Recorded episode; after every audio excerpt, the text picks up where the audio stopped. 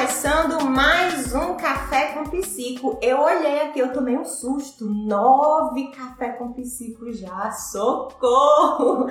Já temos dois meses e um pouquinho. Vamos lá. Já fizeram seu café? Bora. Faz o café. Me marca na postagem, na foto do café. Envie essa live para uma psico, alguém que você acha que vai se interessar por, pelo tema de hoje. Hoje a gente vai falar um pouquinho sobre o início, as coisas que ninguém fala. Deixa eu tomar meu café enquanto você vai enviando aí a live. Quentíssimo. Hoje estamos num lugar diferente. Gostaram do meu novo cenário? Meu novo cenário não, né, gente? já está inaugurado faz algum tempo, mas eu tô. Aí pra mim é novo ainda. Enquanto eu não completar vários anos, vai ser novo. Vamos lá. A live vai ficar gravada, mas vai ficar gravada por tempo limitado. Se você não conseguir assistir a live hoje, corra para assistir durante a semana, porque a gente não vai deixar disponível todas as lives o tempo todo agora no Instagram. Como a gente está disponibilizando em outras plataformas, YouTube, Spotify, vocês já me seguem lá depois da live. Corram para me seguir no Spotify, no YouTube. Dá, coloca lá o sininho, dá like nos vídeos que já estão por lá das outras lives. E no Spotify, que a gente virou podcast, né? Que agora Café com Psico é chique. vamos lá, gente? Vamos começar?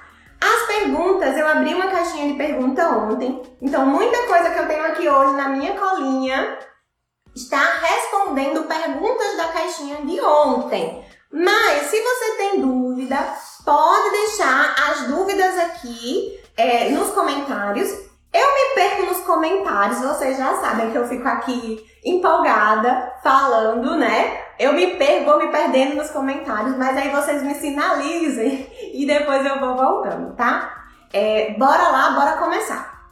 Primeiro, por que eu decidi trazer é, esse tema, coisas que ninguém te contam? Porque eu recebi semana passada, essa semana, muitas perguntas no direct. Eu tô com dúvida, como é que começa, o início. Toda vez que eu abro uma caixinha, tem alguém perguntando sobre como começar, como é esse início, né? E eu sei que todo mundo fica perdido porque eu já fiquei perdida também, né? E tem coisa que a gente só aprende fazendo. Mas se tem alguém para dizer como fazer, é muito melhor, né? Os erros, eles são é, permitidos, os erros fazem parte da nossa vivência. Mas se tem alguém para dizer assim, olha, esse caminho aqui tem menos erros do que esse, a gente segue, né? Começa o nosso caminho com menos erros. Olha, tô vendo aqui Nádia, Riane, Letícia. É, tem gente aqui que tá a primeira vez ao vivo, já falou comigo com direct, no direct. Sejam bem-vindas. Deixa eu ver mais quem tá. Gilton, Alessandra. Gilton, o café hoje tá diferenciado, viu? Depois eu mando a fotozinha da cápsula. Bora lá? Bora começar?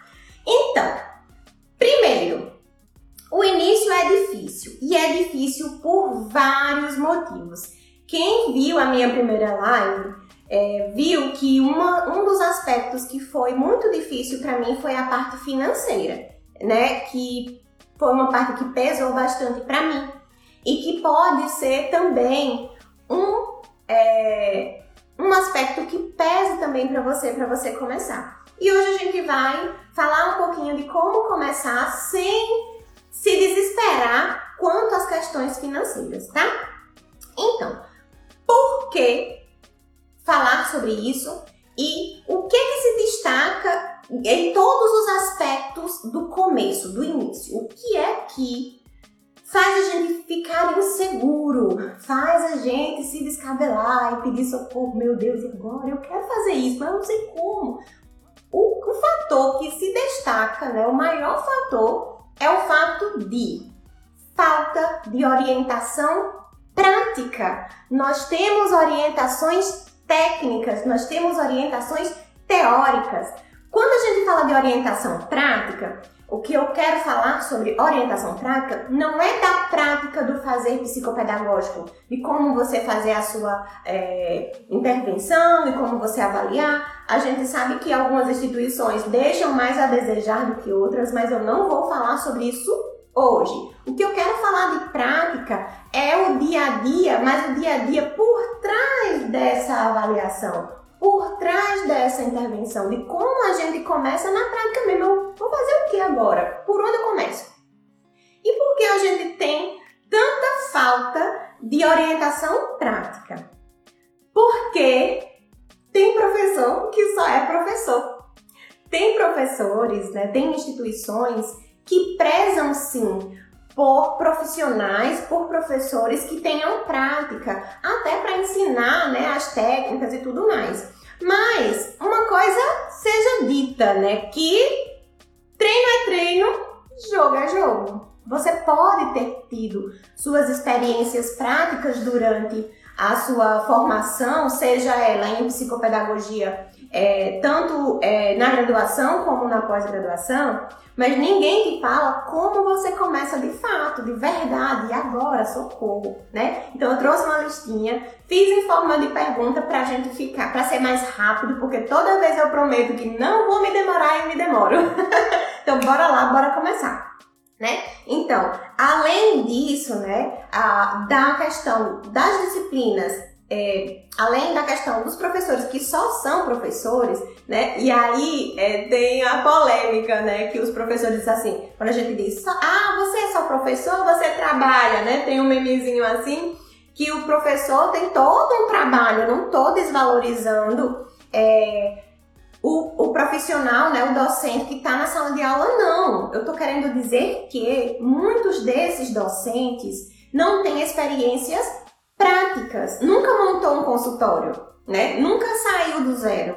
Tem todo o arcabouço teórico, todas as questões técnicas, mas na hora do vamos ver, a gente não, não, não tem como dizer assim, olha, pega isso, é interessante fazer assim e tal, né? E nas minhas aulas, quando eu dei aula, né, em graduação, em pós-graduação, o começo, eu sempre dizia, gente, comecem, vão, a psicopedagogia precisa de vocês. E eu acho, né, que o que faz tantas pessoas é, terem a especialização em psicopedagogia e não clinicarem, né, de ser um desejo, de ser um sonho e não clinicar, é justamente essa falta de, de motivação, mas não digo de motivação, de saber por onde começar, né, de ter um caminho para seguir. Bora lá? Primeiro, a gente vai precisar conhecer as nossas demandas, né? É, para começar tudo, antes de tudo, é, teve uma pessoa que perguntou na caixinha: Jússi, acabei de me formar. Qual é o primeiro passo? O que é que eu faço agora, né? E o primeiro passo é: você quer clínica mesmo? É o seu sonho? Então Comece. E como começar? Primeiro, você vai estudar a sua cidade, você vai estudar o seu bairro, né? É... Antes eu tinha na, na minha cabeça que eu precisava, e também por toda uma, uma questão né, da nossa cidade, de que a gente precisa estar no centro, centro, centro, né? Existe a minha cidade, Paulo Afonso, para quem não conhece, é uma ilha, né? E eu, eu pensava que não, não precisava ser dentro da ilha, precisava ser no centro da ilha. E eu ficava assim, é, desesperada quando foi o começo que a gente foi procurar alguém, né? A gente. Quem assistiu sabe o começo. E a gente queria começar e tinha que ser no centro da ilha. E quando eu vim para o consultório que eu tô hoje, as pessoas falaram, ah, você vai ficar um pouquinho mais afastada, vai ficar um pouquinho mais apagada, mas não tem nada a ver. Então, faça uma pesquisa primeiro na sua cidade e no seu bairro. Veja quem são as pessoas que fazem é, a psicopedagogia clínica na sua cidade. Entenda o que essas pessoas fazem, como elas fazem, onde elas fazem, né? E aí comece a estudar estratégias para o que eu posso fazer igual dessas pessoas e como eu posso fazer diferente? O que vai ser o meu diferencial? Né? Então, às vezes a gente se inspira naquela pessoa, sabe que aquela pessoa de determinada cidade, da nossa cidade, é uma pessoa muito famosa, é uma pessoa que já está no caminho há anos e a gente fica naquela, ah, ela é minha inspiração, mas eu tenho vergonha de perguntar, tenho vergonha de seguir, tenho vergonha de, de dizer que não sei, que estou precisando de ajuda, né? Então, e de pesquisar o mercado mesmo. Então, não tenha medo de pesquisar o mercado. Pesquise sua cidade, pesquise as profissionais e pesquise as demandas da sua cidade.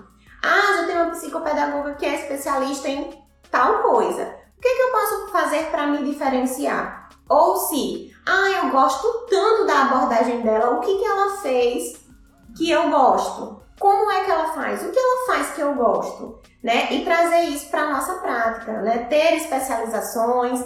É, a gente fala hoje muito em definir nicho, né? Você pode definir um nicho e começar já com um nicho definido, estudando todas as estratégias para um público em específico certo? Então, primeiro você mapeia seu bairro, você mapeia as profissionais da sua cidade para entender o que elas fazem, como elas fazem, onde elas estão, para você poder começar a estudar as estratégias de como você vai começar. Beleza? Não tem dúvidas ainda, só a Alessandra que colocou aqui, amei pertinho de mim. A Alessandra vem a pé. é, bom dia para quem está chegando agora. Ok, já fiz tudo isso. Vou me organizar agora para estudar a minha prática, o que eu quero fazer, como eu quero fazer, né? qual serviço que eu vou oferecer, como eu vou oferecer esse serviço e onde eu vou oferecer esse serviço, certo? Aí, alguém me perguntou ontem, no, acho que acho que ela tá aqui, é, na caixinha. Eu posso oferecer a psicopedagogia em home care? Pode, pode sim. Inclusive, é o jeito que muita gente começa.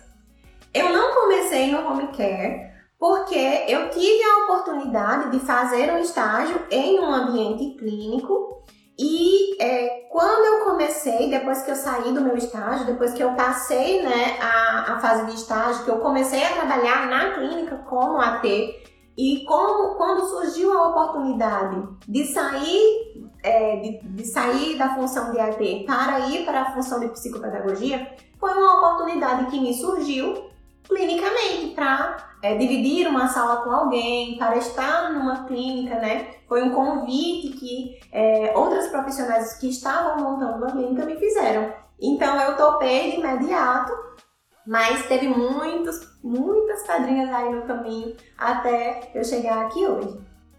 É, Letícia colocou aqui: iniciei no meio da pandemia, meus atendimentos começaram a domicílio. Exatamente, Letícia. Então é um jeito é, de da gente oferecer o nosso serviço sem a estrutura toda que a psicopedagogia clínica demanda, né? Então, assim, é, quem já me viu em outros, em outros lives, em outros café com psico, é, a gente já falei, né, que o fazer clínico, que a psicopedagogia clínica é o fazer clínico, não é o lugar onde você está. Então, o seu consultório pode ser a casa do seu cliente no home care, o seu consultório pode ser é, uma pasta, a pasta lá dos seus clientes, a pasta que você coloca lá embaixo do braço, e vai para casa do seu cliente. Pode ser uma caixa com seus recursos, com as suas coisas. O seu consultório pode ser a sua casa. Né? Então não é o lugar, é o fazer. Silmara colocou aqui, por falar em estágio, muito obrigada por me incentivar a ir procurar um estágio não remunerado. Eu consegui! Uhul! Ai, minha gente, não consigo não comemorar. Pera, calma. Obrigada por ter me orientado tão bem. Ai, minha gente, olha, eu me emociono com isso porque a gente dá uma dica tão que pra gente é pequena, né? É, e pra outra pessoa faz tanta diferença. Eu. Ai, peraí. Eu fico muito emocionada em ajudar pessoas de tão longe que nunca viu a gente, que me acompanha por aqui, né? E saber que eu faço diferença na vida dessa pessoa. Me emocionei, peraí. Deixa eu me recompor. Mulher, você me, me tirou das estribeiras. Tô sensível. Eu sou assim, manteiga derretida, né, minha gente? Vamos lá. Vamos seguir. Uh! Parabéns, Silmara. Tô muito feliz por você. Depois me conta no direct os detalhes. Vamos comemorar. Uh, bora lá? É, então, pode ser sua casa, pode ser a sua caixinha, pode ser a sua pasta. É, o home care funciona, é ótimo. É, Letícia, depois, se quiser dar dicas aí, Letícia, do atendimento em home care, é importante pra gente saber, né? Eu não tenho essa experiência de home care, mas uma coisa que eu acho interessante a gente prestar atenção no home care é, primeiro, educar a família e estruturar aquele ambiente para receber a sua sessão psicopedagógica, né? Então você precisa entender que existem é, demandas de cada espaço, de cada família, que muitas vezes a dinâmica daquela família vai atrapalhar o teu atendimento, né? Então, quando a gente chega no, na clínica, o consultório, no consultório mesmo, em outro espaço, a gente já percebe que que a, a dinâmica da família ela muda o atendimento. É, às vezes aquela família que chega atrasada, às vezes aquela família que chega adiantada, às vezes aquela família que é mais agitada. Então, a dinâmica de como aquela casa funciona interfere na nossa prática clínica, na clínica. Imagine na nossa prática clínica em home care. Então, a gente precisa pensar nessas questões, mas você pode começar assim. Outra coisa que eu vou pegar o gancho de Letícia para é, dar dica de como começar. Letícia começou no meio da pandemia, num caos total, né, numa situação adversa. Então não espere para começar. Não existe dia certo, não existe hora certa, não existe é, um dia no calendário que vai dizer assim, é o dia certo para você começar agora. Se você quiser começar em dezembro, você começa, né? É, o, o dia certo, o momento certo é você estar preparada para começar. Preparada como? Você precisa saber tudo? Não, você precisa estar preparada para você, né? É, eu quero fazer isso e estar disposta a caminhar esse, esse, essa, nessa estrada, né? Ó, a Letícia colocou aqui isso. Antes de iniciar, eu conversei com os pais. Cada casa separava um ambiente só para os atendimentos um espaço onde não tinha movimentação de pessoas e sempre orientava para preparar a criança. Perfeito. E não concorrer com os estímulos, né? Então, às vezes, é uma sala, é uma sala que tem TV, é uma sala que passa pessoas, é uma janela que, sei lá, tá, tá perto de uma rodovia, de uma rua, enfim, né? A gente precisa tomar cuidado com esses detalhes no home care.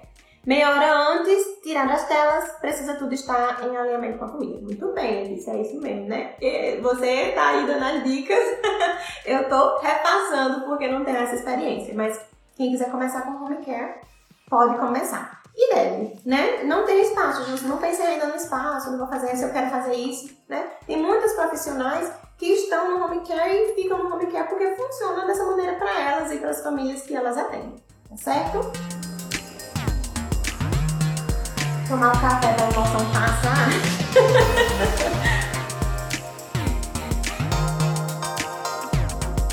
Bora. Cuidado para. Uh, Jussi, mas eu quero ter o meu consultório, eu quero fazer psico, psicopedagogia clínica no meu consultório. O que é que, como eu posso fazer? Existem várias possibilidades. Você pode ir atrás de uma clínica e locar uma sala para você, né? E aí você montar a sua sala do seu jeito. Você pode é, ir numa clínica, procurar um profissional e sublocar uma sala junto com esse profissional, né? Tem clínicas que oferecem é, horários, né, ou. Olha na tua cidade, pesquisa é, um, um espaço que seja interessante para você e é, começa a conversar com as pessoas, pesquisar preços de como é. Se for sublocação, é uma sublocação por valor fixo, é uma sublocação por porcentagem, e aí vocês vão se organizando para isso, certo? Pode ser uma sala locada ou sublocada num, num prédio, num lugar empresarial. Pode ser num shopping, né? Tem muitas psicopedagogas, tem muitos médicos, muitos terapeutas que têm salas em shopping e que funcionam demais, né? Tem o, a questão de que você montar um espaço na sua casa de, e ser o seu atendimento, né? Clínico, o seu fazer clínico ser na sua casa. E tem a possibilidade de você montar o seu espaço, de você montar a sua recepção, de você montar toda uma questão. Mas aí a gente precisa ver: vai precisar do funcionário? Você tem como pagar esse funcionário? É, quanto vai ser esse funcionário? Quanto é que vai te, te, te custar isso? Né? Então é importante a gente se atentar para tudo isso, observar as questões, as burocracias das nossas cidades, né, de cada demanda, eu vou montar uma clínica. O que é que eu preciso fazer? Aí você vai ter que ir pesquisar na sua cidade a questão de alvará, de como vai funcionar, de, de, de liberação, e se precisa é, o bombeiro o bombeiro ir lá inspecionar, tem todas essas questões de prédio, de, de de estrutura mesmo que precisa ser feita, né? E aí eu recomendo que você escolha o jeito que você vai fazer, pesquise como você vai, como vai encaixar melhor na sua vida ou no seu momento atual. Não, não tem problema nenhum depois, ah, eu vou começar na minha casa e depois eu vou para o atendimento clínico numa clínica. Enfim, né? Mas aí pesquisa as demandas da sua cidade e como resolver essas burocracias. Deixa eu ver mais. Karine colocou: meu caso, estou em uma clínica em um horário específico. A gente pode, né, locar a sala, alugar a sala por horários. Tem clínica que faz assim que funciona. E aí, geralmente, essas salas são salas mais genéricas, que quando você vai atender, você precisa organizar o ambiente para acolher seu paciente, né, para uma sessão e quando você sai, você precisa deixar tudo certinho, tudo organizado, você não pode deixar suas coisas lá, porque vai ter outro, outro é, profissional de outra especialidade que vai usar aquela sala posteriormente, né? É interessante, dá certo também, então vejam possibilidades que tem na cidade de vocês e que caibam tanto no orçamento quanto nas possibilidades de vocês, certo? Uh, Jussi, já sei que já escolhi o jeito que eu vou montar, que eu vou atender. Já escolhi o ambiente que eu vou atender. Como é que eu faço agora para montar a sala? Bora lá. Quem tem dúvida de como montar a sala, bota aí, por favor. Ou quem já tem sala, digam as experiências de vocês nos comentários. é bom compartilhar, né? Comigo foi de um jeito, mas com vocês pode ser diferente.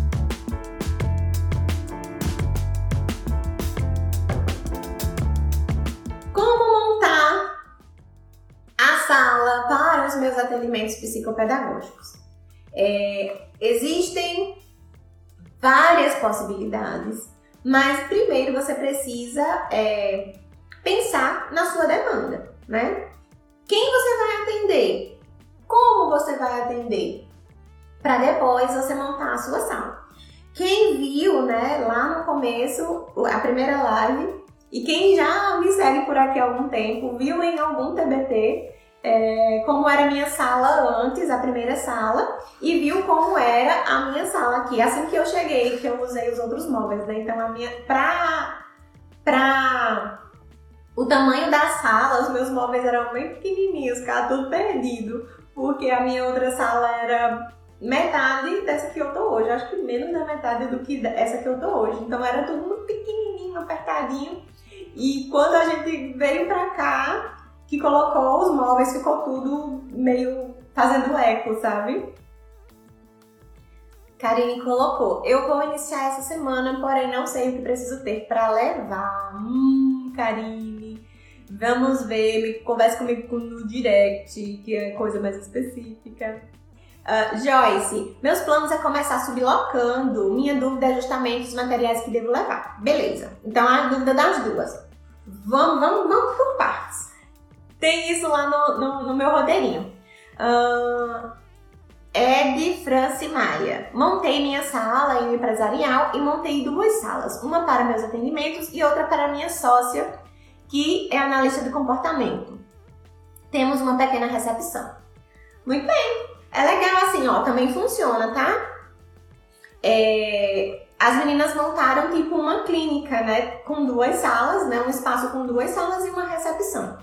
Aqui, a clínica que eu tô hoje tem uma recepção na frente que é um espaço bem grande, tem uma primeira recepção e uma recepção na frente da minha sala. Mas eu não uso a recepção da, assim, não contratei ninguém, né? Não tem ninguém específico, é funcionária da clínica. Eu não tenho funcionários ainda. Meu funcionário que trabalha ali, que tá ali sentado, ele não recebe não por isso, pelos trabalhos que ele, que ele faz pra mim. é exploração. é, então não tenho recepcionista, eu faço tudo, tá? É, então vai de vocês. Como é que a gente vai montar a sala? Primeiro, é, a gente vai pensar em quem a gente vai atender, né? Vamos lá. Avaliar quem a gente vai atender, né? Você já escolheu o seu público, já sabe quem você vai atender, mais ou menos você pode ir decidindo isso no caminho, e aí você vai ver. Eu vou atender criança muito pequena, eu vou atender adolescente, eu vou atender adulto, eu vou atender idoso, porque aí você precisa ter mobília específica para essas crianças, esses adolescentes, adultos, idosos. Por quê?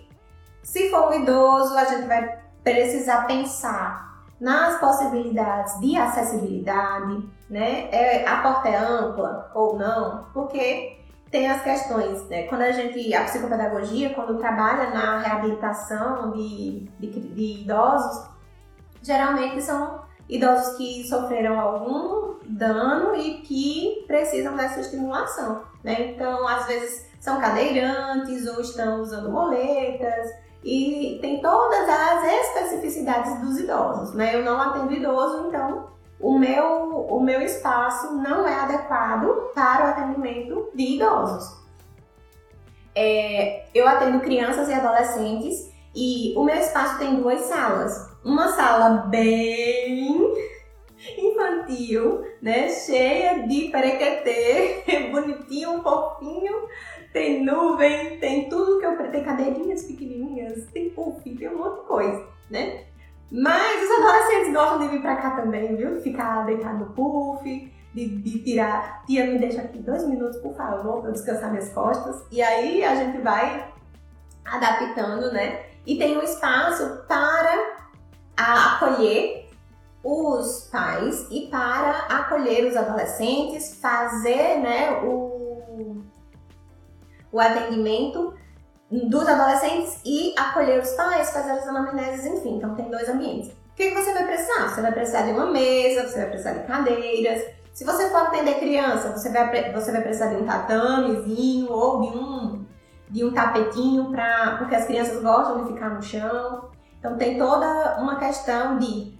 Oh, perdi o raciocínio aqui, peraí. Tassi colocou aqui pra fazer um tour pra mostrar, né? Pronto, vou fazer. Calma. Não, vai, não me desconcentre não, pelo amor de Deus.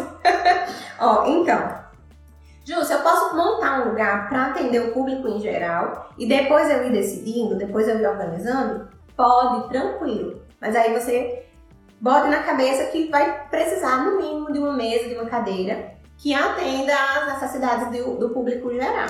Né? Então tem criança, por exemplo, que fica desconfortável na cadeira grande, né? E aí também se for uma cadeira pequena, quando você vai atender adolescente, adolescente fica todo assim, ele já tem uma dificuldade, né, de postural, enfim, por várias questões. E se a gente bota ele num, num espaço pequenininho, numa cadeira pequena, eles tendem a ficar mais curvados e aquela situação fica mais desconfortável, né? Você não precisa encher a sua, o seu espaço de mobília, não precisa encher de coisa, encher de brinquedo, fazer uma decoração ultra mega power, né? É, vou, vou falar de novo do, do início, né? Do meu início, da primeira live. Quem tava na primeira live, quem assistiu o primeiro episódio do Café com Psico sabe que eu comecei bem pequenininha e que tem aí quase 10 anos de caminho e fazendo e andando e caminhando. E é, só esse ano eu consegui a estrutura que eu tenho hoje. Então não, não pense que você precisa começar com um investimento superar, né? E apesar de, quem viu lá, vou repetir aqui porque tem muita gente hoje, apesar de é, ser uma coisa bem pequenininha, é, de ter sido ter tido poucos móveis, pouca coisa. Eu tive a ajuda de muita gente. Minha mãe doou uma prateleira, é, me doou outras, outras duas prateleiras minha mãe me doou. Eu mandei fazer os móveis e mesmo assim nós ficamos endividadas, né? Por isso também a, a necessidade de vir falar sobre isso. Né? Então você vai precisar do mínimo para atender os pais e para atender as crianças, né? De mobília, pense na mobília para o seu público, mas em geral você vai precisar de uma mesa, de uma cadeira e de uma impressora. Tenha um computador, né? Pode ser um notebook, um computador de mesa e uma impressora. Na hora de comprar sua impressora, compre uma impressora de qualidade. Compre uma impressora boa e compre uma impressora daquelas que tem o tanquezinho de tinta. Como é o nome da impressora? Booking. Compre essa impressora porque a gente vive imprimindo, a gente vive fazendo impressões. E é, tem uma coisa de qualidade para você não ficar tendo que repor cartucho. Ai meu Deus, e agora? Eu preciso imprimir um relatório. O relatório saiu todo cagado porque a tinta da, da impressora tá ruim. Né? Então verifique os jatos, veja tudo certinho também, né? Da manutenção dos seus aparelhos, para quando você precisar tá tudo ok, tá bom? Espaço Alfabeto colocou. Quanto tempo dura seus atendimentos? Os pais ficam aguardando no local? Os meus atendimentos duram cerca de 50 minutos. Às vezes dá uma passadinha, às vezes é, eu libero a criança antes. Ontem, por exemplo, aconteceu um episódio de que a criança passou mal. É, em casa, já tinha muito tempo que ela tinha passado mal. Mas mesmo assim, ela estava ainda molinha, né? Ela não tinha dormido bem na noite anterior. Eu precisava concluir é, a avaliação dessa criança e a mãe achou pertinente trazê-lo.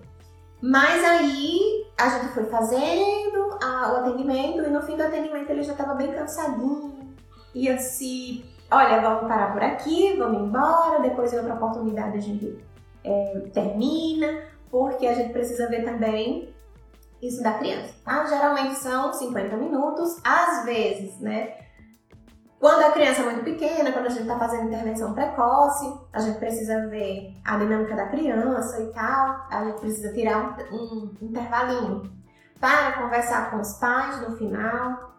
Então, geralmente, é, esse intervalinho, a minha agenda, olha, tô dando dica de mentoria, viu? a minha agenda, ela é dividida é, de uma em uma hora. Antes, bem antes da pandemia, é, os meus atendimentos eram de 40 minutos. E era assim, 8, começava de 8, 8, 8h40, 9h20 e ia até meio-dia. Depois começava duas, e descia até 7, 8 horas. E assim, digo uma coisa para vocês, não vale a pena. Não vale a pena porque você conversa com os pais correndo, você atrasa seus atendimentos, a gente precisa ter é, previsibilidade de que pode ocorrer um atraso da família e é um acordo de contrato que vocês vão fazer também depois e é interessante isso é uma, uma aula à parte, né? Do que você vai combinar com a família, dos acordos, das questões que vão ter lá no seu contrato. É, mas geralmente a gente precisa pensar nessas possibilidades, né? Então hoje, com a pandemia, eu tenho um tempo para higienizar os objetos, eu tenho um tempo para higienizar o chão, as coisas que, que eu usei e de ter também um tempinho para é, conversar com os pais. Então, quando eu sei que eu vou precisar, né? Eu sei que eu vou precisar conversar com os pais, eu já planejo a sessão para que o próximo, a próxima pessoa, o próximo cliente, a criança, adolescente, não use os mesmos objetos que o outro usou, porque aí eu vou ter o tempo de, não vou ter tempo de limpar, porque eu vou conversar com o pai. Então eu já deixo num lugarzinho à parte, num lugarzinho separado, para não usar esses objetos. E quando eu sei que vai ser rapidinho que eu vou conversar, aí eu converso, libero a criança nesses 10 minutinhos, né? E vou higienizar a sala. E aí eu comentei com, com alguém esses dias assim, eu fiz uma visita escolar e a escola perguntou como é que tava. E eu disse assim, eu tô muito cansada, porque além dos atendimentos, a gente tá fazendo uma faxina, eu tô fazendo uma faxina entre um paciente e outro, né? É, eu estou tomando esse cuidado de eu limpar a sala, porque eu sei o que eu usei, como eu usei, como a criança manipulou, o perfil daquela criança, se ela vai botar coisa na boca, se ela não vai, para poder deixar tudo preparado e evitar a contaminação e todas essas questões, que é, é a grande dificuldade dos pais agora, durante a pandemia, em ir até a clínica, né? Então a gente precisa garantir a segurança da criança perante as condições que nós estamos hoje. Então hoje o meu atendimento é de 50 minutos, com 10 minutos na agenda, né, entre um e outro, para poder fazer a higienização é, dos itens e da sala como um todo.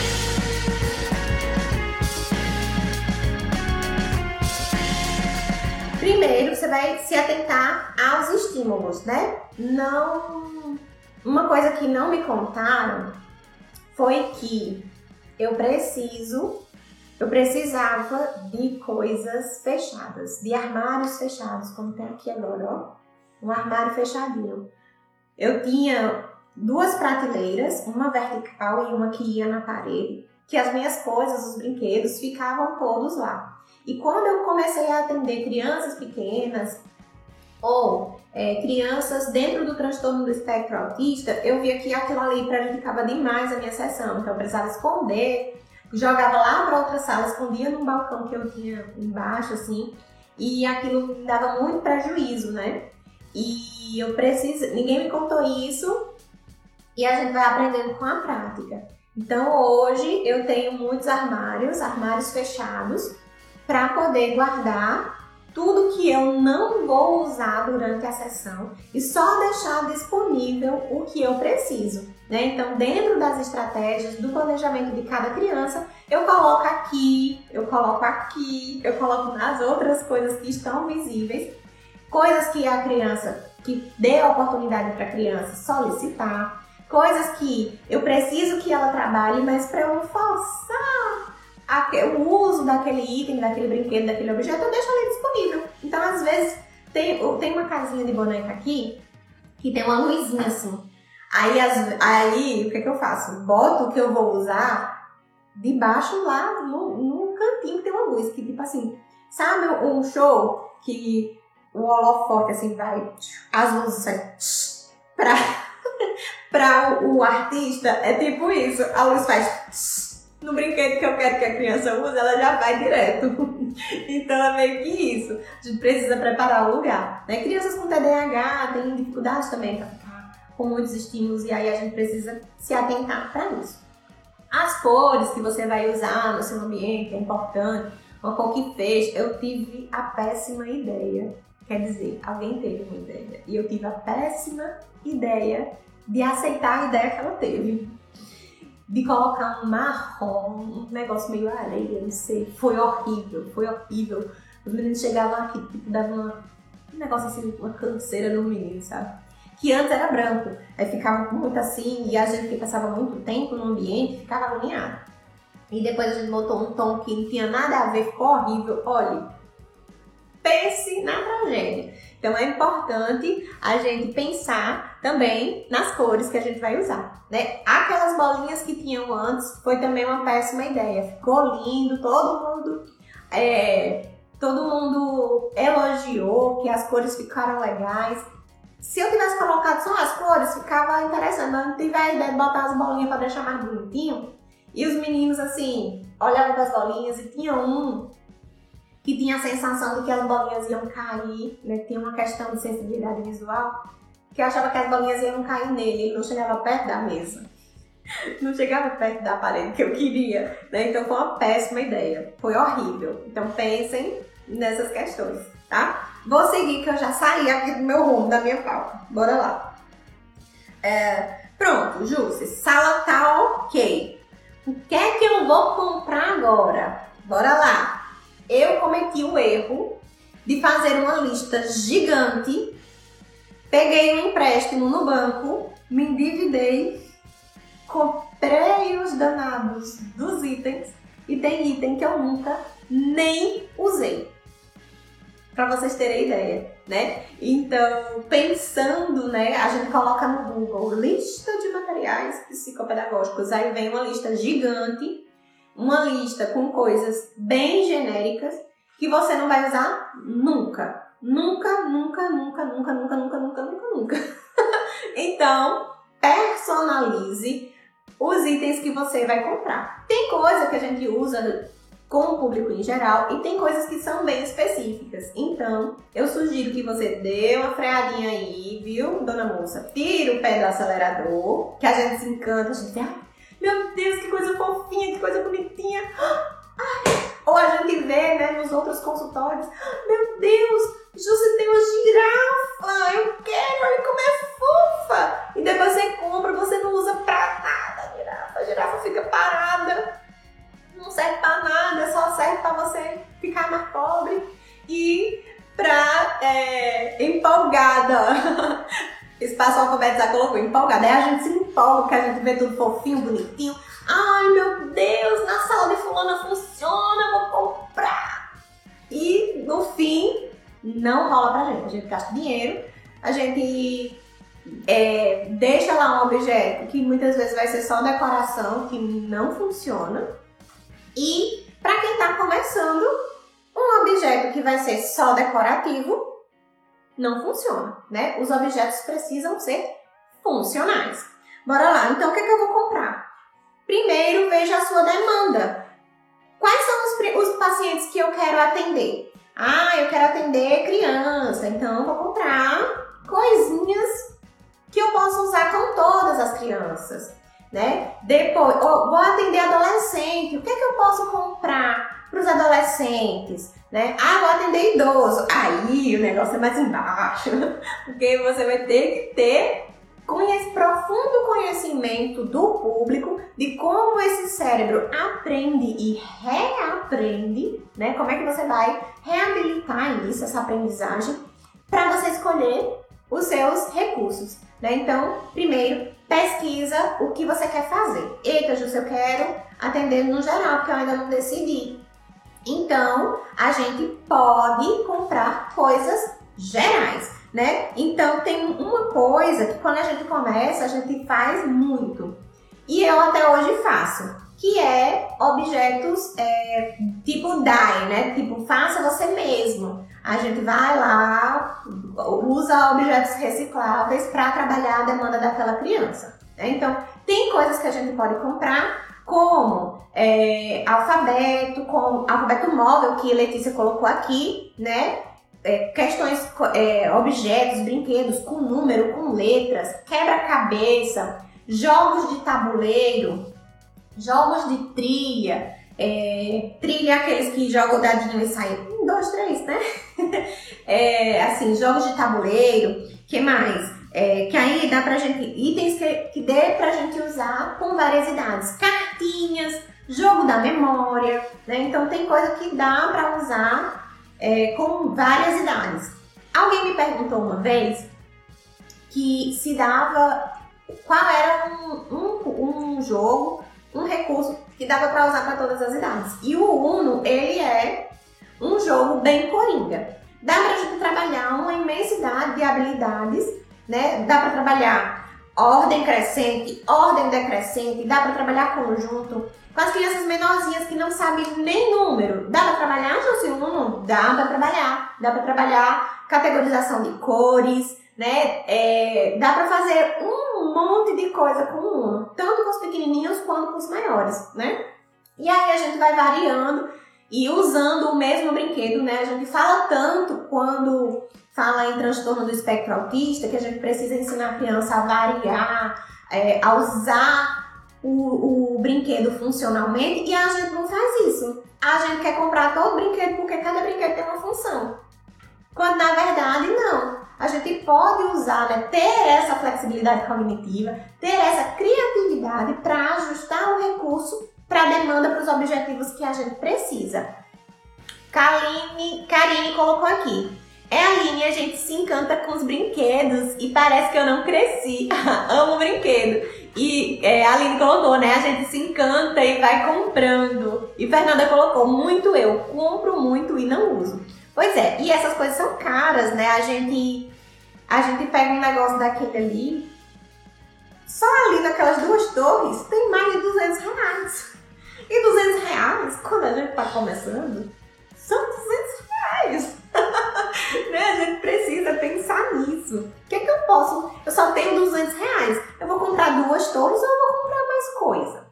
Eu posso comprar um monte de papel, eu posso comprar tesoura. O que é que eu posso fazer? Ah, trabalha a motricidade, aquelas torres lá que eu vou gastar 200 reais. Quem é que eu posso trabalhar? O que é que eu posso comprar para trabalhar a motricidade de uma forma diferente? Né? Então, é, não se empolguem com os brinquedos, tá? Hum, Ed France Maia colocou: Qual cor você sugere? Comprei muita coisa quando entrei no curso e tem algumas que não usei. Verdade. Qual cor você sugere de, de ambiente? Me fale. Deixa eu ver mais aqui. A Aline colocou. Isso, às vezes a gente pode desenvolver uma habilidade utilizando materiais recicláveis e ter a mesma eficiência, principalmente em sala de aula. Principalmente. E quem veio de sala de aula tem muito isso, né? Porque professora, principalmente a educação infantil, é corte, recorte. E. Né? Cansei só de pensar. Eu cansei só de pensar na quantidade de coisa que a gente faz na educação infantil, né? De, de trabalhos manuais. A gente precisa ser artista mesmo. Aí eu não quero saber artista. Os negócios é meio assim, sabe? Troncho mas tudo bem, a gente, a gente vai fazendo, né? Então, com caixa de ovo, com caixa de papelão, caixa brinquedinho, o menino adora caixa. Pega o brinquedo que você comprou, guarda a caixa. Comprou um livro na Amazon, guarda a caixa. Lá em casa tem tanta caixa. Lá em casa tem tanta caixa. E tem uma coisa assim, né? Que, que Tassi sempre diz: Você vai usar isso para alguma coisa? Toda vez que ele compra alguma coisa, que a gente compra alguma coisa, antes de jogar fora, ele pergunta: Isso vai ser útil para você? Então faça essa pergunta também quando você comprar uma coisa que vier numa caixinha, quando você comprar uma coisa que, que tenha uma, uma sacola interessante, uma embalagem interessante, não jogue fora não. Antes de você jogar fora, se pergunte: Isso vai ser útil para mim para alguma coisa? Aí tem um porém que a gente vai virando um quarto de sucata. Um negócio gigante de coisas que um dia eu vou usar. Se você guardar, se você pensou no que fazer, isso vai ser útil para quê? Se for útil para você, pensou, fez. Se não pensou, guarda, pensa de novo, veja aqui. Se não fizer, joga fora, porque senão a gente vai entulhando coisa que pode vir a ser um recurso e nunca faz. Uh, Letícia, no início eu fiz muito recurso com material reciclável. Todo mundo faz, Letícia. Não é vergonha para ninguém e não é vergonha para quem vai começar, né? Eu fiz, todo mundo faz. É importante para a gente, né, ter contato, né, com as nossas habilidades manuais. É interessante para a gente flexibilizar questões cognitivas, né, usar as funções executivas. É interessante para a gente, para pensar numa sessão é, personalizada para aquela criança, né? Então não é vergonha para ninguém, é muito importante. E se você tem todos os recursos do mundo, mas a sua criança precisa de um recurso reciclável, você tem que fazer. Né? Então, às vezes, a gente leva para construir junto com a criança, né? leva a caixa, leva é, a tinta, o rolinho de papel, né? papel toalha, papel higiênico, enfim, a gente usa para trabalhar junto com a criança também. Então, relaxem com essa questão do, de comprar brinquedos. Eita, Júcia, eu já comprei um monte de coisa, não sei para onde usar. Quando você estiver planejando as suas intervenções, as suas avaliações com aquele paciente, planeje tecnicamente, né, com base teórica, mas olhe também o que você tem no seu ambiente, que você tem na sua casa. Eu tenho aquele dino ali. O que é que eu vou fazer com aquele dino? Ah, eu posso trabalhar habilidades motoras é, com a colher, eu posso trabalhar habilidades motoras com a escova de dente. Ah, vamos escovar o dente do Dino. A gente já trabalha a sensibilização da criança para o uso da escova. A gente já trabalha habilidades manuais. A gente trabalha um monte de coisa. Né? Então, um recurso pode ser usado de diversas formas se a gente começar a pensar um pouquinho fora da caixa e de pensar é, em personalização do seu atendimento, tá? que mais? Uh, é de França colocou Hoje meu investimento foi uma boa impressora e uma plastificadora. Agora faço meus recursos de acordo com os meus atendimentos. Perfeito. Não tenho plastificadora ainda, mas vou comprar porque realmente a gente precisa, tem muita coisa. Uh, Aline, e essas mesmas torres podem ser feitas bem parecidas utilizando material reciclável? Podem, a gente consegue fazer é, com outras coisas, né? Com, com papel, com palitos, enfim. Uh, ela colocou aqui a cor sim do ambiente. Então, menina, eu sou péssima pra isso. Vocês já viram que não deu certo as cores que eu escolhi. As cores não funcionaram, gente. Eu vou separar uma foto depois. Um papel de parede dessa cor aqui desse vinho, floral, que era horrível horrível. Eu coloquei, também apoiando uma péssima ideia. também apoiando uma péssima ideia, né? E ficava de frente pros meninos. O menino ficava assim olhando, né? Chamava atenção. Ó, cor! Uma parede gigante de 4 metros na frente da criança, na frente do adolescente, olhando assim. Então foi péssimo. Eu sou péssima para isso.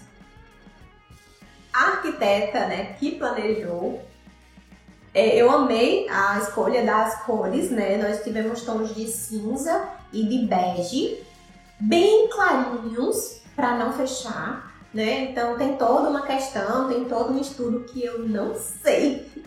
Então eu sugiro que seja o mais claro possível, se for uma cor, né? Se não for branco, o mais claro possível. E para a parede toda, né? E não faz parte do meu perfil, né, dos meus gostos pessoais, usar cores assim é, é, nos ambientes, né? Então, quando eu fui escolher um tatame, o tatame colorido não me, não me agradava, então eu escolhi um tatame de uma cor só. O puff é um puff branco. As cores, elas têm tons mais pastéis, porque eu gosto das cores, sim, assim, coloridão, mas em pequenas quantidades, porque senão eu fico agoniada, fico avexada, não dá certo.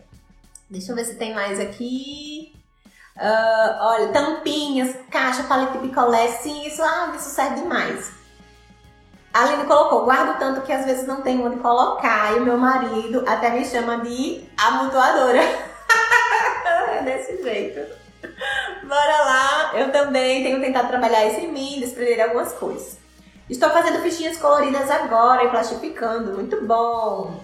Peça de encaixe. Acha importante? Acho. Peça de encaixe. Até coloquei aqui. Peça de encaixe, blocos, quebra-cabeças, trilhas, é, cartinhas e material escolar de qualidade. A gente vai comprar material escolar para sempre. Folha, papel, socorro, meu Deus. Então, a gente compre de qualidade. Vai comprar um hidrocor, uma canetinha, um lápis de cor, massinha, compre coisa de qualidade, porque senão você vai ficar recomprando sempre, porque aquele lápis horrível, a criança faz a ponta, ela não faz. Ah, a criança tem dificuldade nas habilidades motoras, não consegue fazer a ponta do lápis, mas às vezes a madeira do lápis é tão ruim, é tão dura que nem você consegue fazer a ponta do lápis. Precisa usar um estilete, uma lâmina para poder fazer. né? Então, tenha coisas de qualidade. É caro? É caro, mas você compra uma vez, usa, usa, usa, usa, usa. Quando acaba, você compra de novo. E não fica nessa coisa de recomprar, recomprar, recomprar. Certo? Bora lá. Deixa eu ver aqui os comentários. Beleza, vou seguir. Outra coisa, antes de pensar em tudo que você precisa comprar de recurso, de material, de mobília, invista em conhecimento. Jússi, o que é essencial na psicopedagogia clínica? A psicopedagoga. Entendeu? Então, é essencial que você esteja preparada. Se já dá insegurança na gente, a gente começar com toda uma preparação, imagine sem. Né? Então, se você vai, se você tem dinheiro para comprar recursos e você tem dinheiro para é, fazer cursos, prefira fazer o curso. E aí você vai é, fazendo reciclável, fazendo faça você mesmo, usando o mesmo, o mesmo brinquedo de outras maneiras, né? É, inventando coisas, mas em vista em curso, em vista em treinamento, em formação, porque isso é que vai te diferenciar de outras pessoas, né? O, o essencial para a sua prática é o seu conhecimento. Por quê, Josi? Porque na prática clínica a gente vive altos e baixos. E quando você pegar num, num, num, num momento que não seja tão favorável, a única coisa que não vão te levar embora, a única coisa que não vai embora junto com a situação difícil é o seu conhecimento. É o tanto que você investiu é, na sua formação. Então, o que é essencial para a prática clínica na psicopedagogia é a psicopedagoga, é você. Então, invista em você, invista em conhecimento. Compre livros e leia o livro. Não saia não, igual os recursos, não saia não comprando livro. Eu sei que eu indico livro aqui e hoje eu não trouxe livro para indicar, justamente por isso. Porque a gente sai comprando tudo que as pessoas é, indicam e a gente não presta, não para para ler. Eu já fiz isso. Tem livro lá na embalagem. Tô mentindo? Não. Não tô mentindo. Porque temos, temos que ele também é compulsivo de livro. Hoje eu coloquei uma, um TBT, né? Um, um, que o, o Instagram sugeriu como uma recordação. Há sete anos eu coloquei um post que dizia é, você será mais elegante se você ter, tiver a sua biblioteca maior do que o seu guarda-roupa. Continuo pensando assim, mas com pequenas alterações. Né? Compre livro sim, livro é importante, mas compre um livro que você vai ler e que seja importante para as suas demandas. Não adianta comprar livro que não vai ler. Outra coisa, ah, já você falou de formação, eu só, só posso usar livros, eu tenho que comprar livros, eu tenho que fazer cursos. Os cursos são importantes sim, os livros são importantes, mas tem muita informação na internet. Oba, tem informação na internet, de graça, uhul! Cuidado. Se certifique das suas fontes, porque a psicopedagogia é nova, mas ela tem um caminho. E tem coisa que está muito ultrapassada. Então, olhe, veja, pesquise. Tenha embasamento científico. Porque a gente vê esse monte de brinquedo aqui, os pais chegam, olham um monte de brinquedo. A nossa sessão é lúdica, então quem pensa, poxa, vai só brincar. Mas esse brincar é um brincar que tem embasamento científico, né? Então, não caiam na besteira de olhar sites que não tenham, que não sejam confiáveis, que não tenham as fontes, é, vão atrás das fontes, leiam artigos científicos.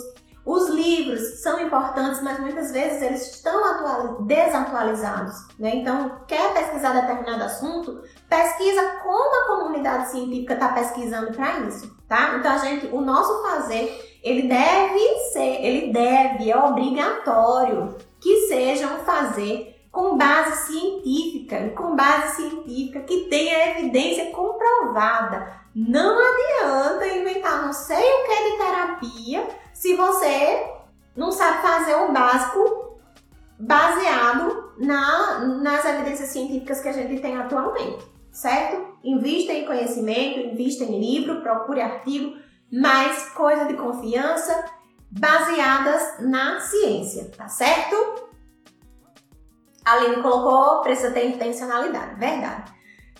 Patrícia colocou aqui, muito importante mesmo ver essa questão da abordagem científica. Então, tem abordagens e abordagens, e é uma coisa que eu vou falar também depois, né? Então, bora lá, invista em conhecimento. Botem isso na cabeça de vocês. Tudo pronto para começar, Jussi? Sala ok, já escolhi, já mobiliei, já comprei recurso, já comprei material escolar e agora, socorro, como é que eu começo, né? Então, primeiro, você vai precisar atrair as pessoas. Deixa eu tomar cafezinho. Meu café tá esfriando. A live vai ficar salva? Vai, essa semana. Quando for sexta-feira, Sexta? Sexta-feira a gente tira do ar para esperar o próximo, tá certo?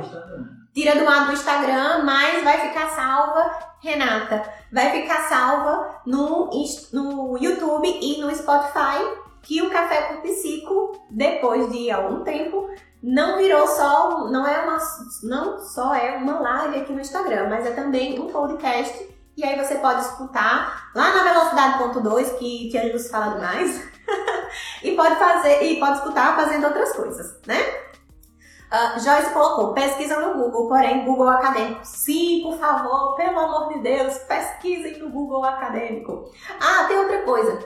Tem um aplicativo, né, um site, enfim, uma rede social que é interessantíssima para gente que é psicopedagoga e que vai lá fazer é, resultado, fazer atividades manuais, fazer recursos com objetos recicláveis. É o Pinterest. É bem interessante. Você pode colocar lá fazer sua pesquisa. A gente acha mais é, resultados quando a gente pesquisa em inglês, mas pesquise lá que sempre acha.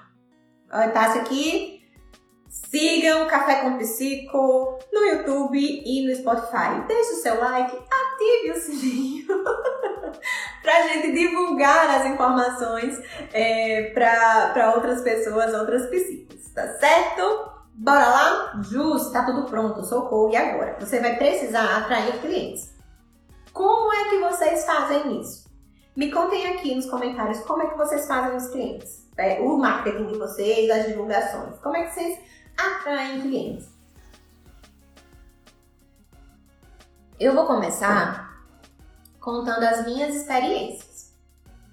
Na época que eu comecei, é, não existia o Instagram, existia o Facebook. Mas eu, arcaica que sou, que era, vou ficando menos, é, não, não fazia divulgações por lá. Eu tinha um perfil pessoal que usava bastante, mas não não fazia isso, né? Enfim, não usava para fins profissionais. Quando veio o Instagram, passei muitos anos usando de forma pessoal, né? Uma coisa que na época me ajudou bastante foi ir nas escolas. Eu ia nas escolas, já disse também em, outros, em outras lives, né? Eu ia nas escolas, montei panfletos daqueles que dobram e levava para deixar nas escolas, para deixar com as coordenadoras, com as diretoras. E o boca a boca é, deu muito certo para mim. E há um ano eu estou usando o Instagram de forma mais intencional, né? Mais profissional. Tem um ano já? Tem, né? Tem um ano já que eu uso o Instagram de forma mais profissional, né? Aí teve gente que colocou aqui no Instagram, por enquanto no Instagram. Então, o Instagram hoje é uma ferramenta ótima, perfeita, mas antes de você se divulgar no Instagram, se divulgue na real life, na vida real, se divulgue, diga que você é psicopedagoga, faça que as pessoas saibam que você é psicopedagoga. Tá na fila do pão, arruma um jeito de falar que você é psicopedagoga, de contar o que você faz, onde você atende, né? É, eu ainda tenho cartões, cartões de visita, deixo na minha bolsa também para colocar nos lugares. Mas, e o Instagram é uma, uma vitrine gigante, mas saiba divulgar o seu trabalho, saiba dizer o que você faz. Se as pessoas perguntarem o que é a psicopedagogia, você sabe responder hoje? Né? Então, saiba o que você vai dizer e como você vai dizer. Deixe as pessoas saber que você está fazendo atendimento clínico, né? Então, não adianta ser psicopedagoga só no, seu consultório, no seu, no seu Instagram e na vida real você ficar com vergonha de divulgar o seu trabalho, certo? Divulgue o seu trabalho na vida real também. Outra coisa, né, que use sim o marketing digital ao seu favor, mas use da forma correta, certo? Use é, de forma intencional, sim. Procure é, aulas, cursos. O Instagram, o YouTube tá cheio de aula de, de, de marketing digital, mas tenham cuidado com o que vocês vão postar. Quem conhece, quem me segue há mais tempo e quem me conhece aqui, sabe que eu não gosto, né? Não faço, de divulgar as minhas sessões, assim, mostrando o rostinho da criança. Eu mostro a mãozinha, eu mostro, faço um bumerangue da atividadezinha, né? É, eu, eu mostro recortes e recortes que a criança não seja identificada. Ah, Jus, mas a psicopedagogia não tem um conselho. A psicopedagogia no código de ética não tem falando sobre Instagram. Mas a profissional que você vai ser, a ética na sua prática você precisa ter. Ah, Jus, não tem, não tem conselho, a gente pode fazer o que quiser. Não é bem assim, né? Se você faz, se você mostra, se você tira foto, faz vídeo dos seus clientes, ok, tudo bem. Mas você vai saber lidar com questões que podem acontecer futuramente? A gente não sabe, né? Então eu prefiro me resguardar e trabalhar eticamente e não divulgar os rostinhos dos meus pacientes. Pelo meu trabalho, pela minha responsabilidade ética com aquela família e com o meu paciente. Se a mãe posta e me marca, eu reposto, porque ela tá autorizando, ela tá dizendo, ó, oh, vê aqui, né? Outra coisa sou eu postar e marcar a mãe e marcar a família. Muitas vezes aquela família não quer nem que as pessoas saibam que tá fazendo o acompanhamento, que tem a possibilidade do filho ter alguma coisa. Né? Eu não estou falando de, de, diagnóstico, de nada, não. Eu estou falando de questões é, de, de, de, trabalho mesmo, assim, de dificuldade de aprendizagem, que é uma coisa que não é tão grave, né? Então, saiba o que você está fazendo, né? Letícia colocou aqui, eu pergunto antes aos pais se pode postar. Os pais podem mudar de ideia, Letícia. Né? Então, falar é uma coisa, mas na prática é outra. E por isso, né, tendo em vista, né, tem pais que realmente não gostam de expor. Tem pais que gostam de expor quando é fofinho, quando é bonitinho. Mas se eles percebem alguma vulnerabilidade na criança, naquele momento que você mostra, pode ser que não seja mais, né? Tem casos de pais que são divorciados, que são separados, tem coisas que correm em sigilo de justiça, que se a gente divulga, já dá uma falha no engano. Né? Então, eu prefiro, eu, eu, Jucimara, hoje, prefiro, em 2021, prefiro não mostrar, tá? É, daqui a pouco sou psicóloga, terei que seguir o meu conselho, né? O conselho que eu vou me vincular, que é o CRP, e tem todas as questões do conselho. E eu prefiro hoje trabalhar do jeito que eu vou ter que trabalhar do que trabalhar de uma forma e depois ter que me adaptar a ela. Então eu já estou me adaptando. É, tem coisa, é, ó, Tássio colocou aqui que autorização por escrito no contrato, caso realmente você queira, mas realmente é melhor não mostrar. Então, se você quer mostrar, mostre, mas que você tenha uma autorização de uma das partes no seu contrato, né? Você permite que eu é, veicule a imagem do seu filho, porque, gente, já aconteceu uma coisa com a blogueira que eu sigo lá, ela é brasileira e ela tá na Alemanha. E ela tava filmando o dia a dia, é coisa de estilo de vida, assim, né? Saudável, enfim, não é coisa de acadêmico, não. Que as, pra, pra saúde mental da gente, a gente precisa também seguir pessoas que não tem nada a ver com a gente, né? E essas pessoas nos dão insights para os nossos, os nossos conteúdos, se liguem. Enfim, essa pessoa tava postada com um casal de amigo e a criança tava do lado, uma criança alemã, loirinha, bonitinha, do olho azul e fofinha, fazendo um monte de gracinha do lado dela e ela gravou num story, 15 segundos. E o pai disse que você vai ter que me pagar direitos autorais, porque você usou o, a imagem da minha filha para não sei quantos mil seguidores que você tem. E aí foi um bafafá danado, ela tirou depois de algumas horas, é, e aí ela aprendeu a lição. E isso serviu para mim, né? Além de questões éticas para a criança, tem todas as questões legais que envolvem a veiculação de imagens de outras pessoas, né? Não só das crianças. Então, às vezes a gente acha bonitinho, a gente acha fofinho. Os pais permitem, mas e a criança? Você tá respeitando a criança? Né? Eu filmo, eu gravo, eu boto as coisinhas bonitinhas, mas muitas vezes eu envio pelo WhatsApp e tudo certo, os pais veem, ok, beleza, né? Então, às vezes sai a vozinha, mas não boto o, a, o, o, rosto da criança. Bora lá, deixa eu seguir que eu disse que ia ser breve. Já tô passando. Bora lá. Beleza, Júcia, já já fiz tudo isso. Falta fazer o que agora? Falta fazer parceria. Faça parceria, vá nas escolas, divulgue seu trabalho. Faça parceria com médicos, faça parceria com outros terapeutas, porque é importante, tá? Parceria que tenha o mesmo a mesma base teórica, o mesmo pensamento que você, né? Converse com fono, converse com TO, converse com psicólogos, conversem com os médicos, não tenha medo dos médicos não, vão aos consultórios dos psiquiatras, dos neurologistas, dos pediatras para conversar com eles e dizer, olha, meu trabalho é assim, né? Quando ele precisar de alguém, ele vai lembrar de você que você foi lá, né? Beleza? Bora lá. Próximo passo. Oba! Uhul! Consegui meu primeiro paciente. E agora? Uhul! Parabéns! Muito bom! Você conseguiu atrair seu cliente. Agora você vai ter que seguir os passos, né? Paciente para avaliação, faça acolhimento. Tem uma live só sobre acolhimento aqui, não vou entrar em detalhes. Como é feita essa parceria? Você pode fazer a parceria. Eu faço parceria assim, né? no boca a boca mesmo, não tem contrato não, assim, sei. É, eu digo que estou fazendo é, e indico o trabalho do outro profissional, do outro terapeuta, né, quando preciso.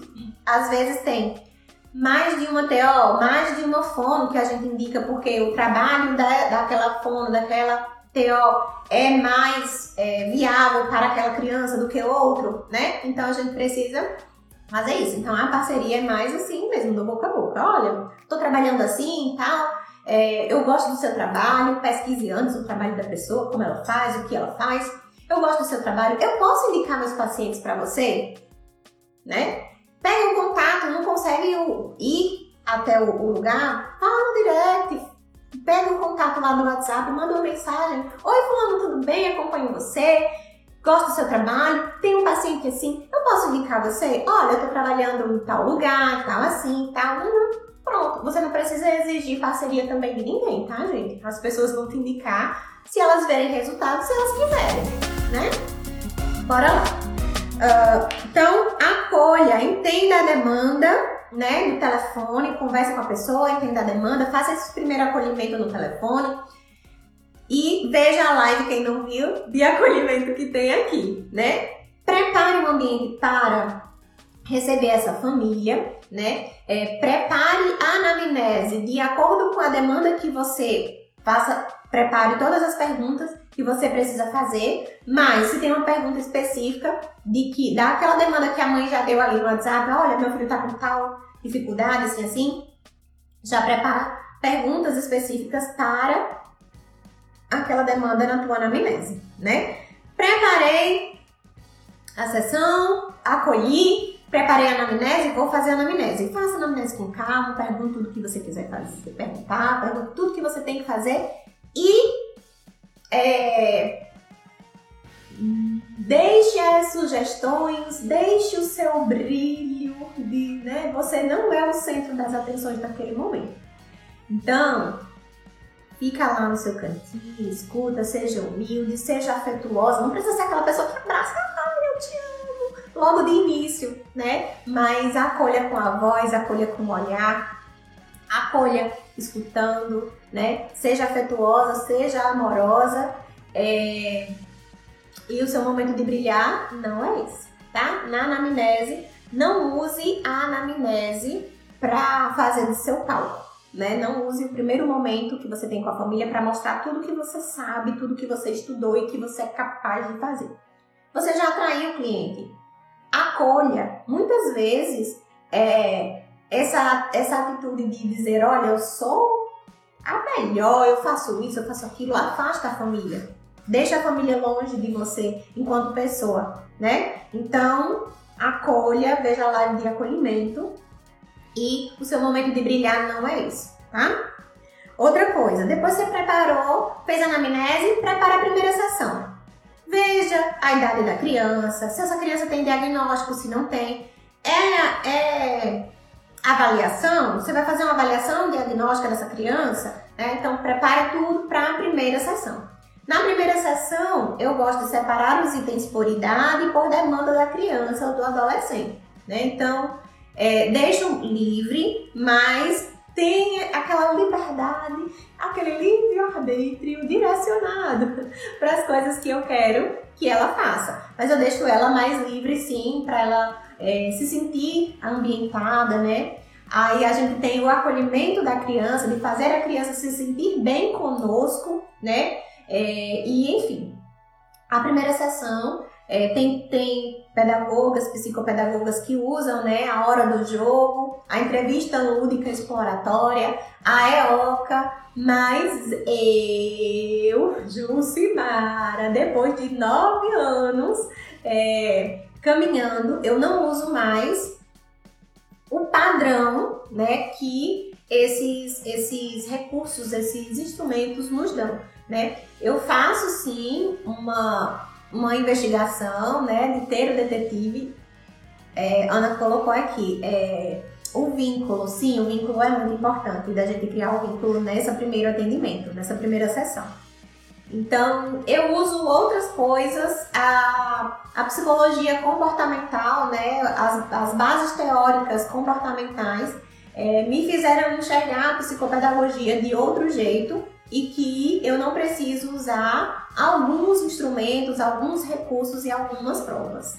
Então, é, isso aí é assunto também para outra live. Bora lá. Prepara a sessão, planeje a avaliação e depois é, da avaliação, de como você vai fazer essa avaliação, porque essa avaliação ela é direcionada, a anamnese ela orienta a nossa avaliação, porque não dá para testar tudo, né? Se eu tenho é, uma, uma hipótese, quando a gente faz a anamnese, a gente já termina com uma hipótese diagnóstica ou com um sinalzinho ali, uma luzinha amarela, tem uma coisa errada aqui.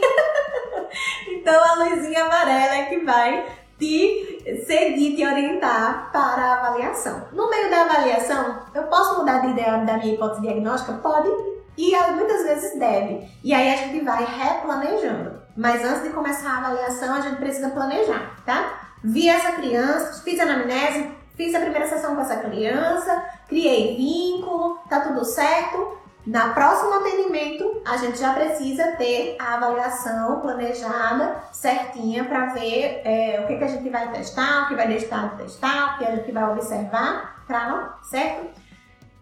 Avaliação, intervenção vai ser outra live, porque não dá.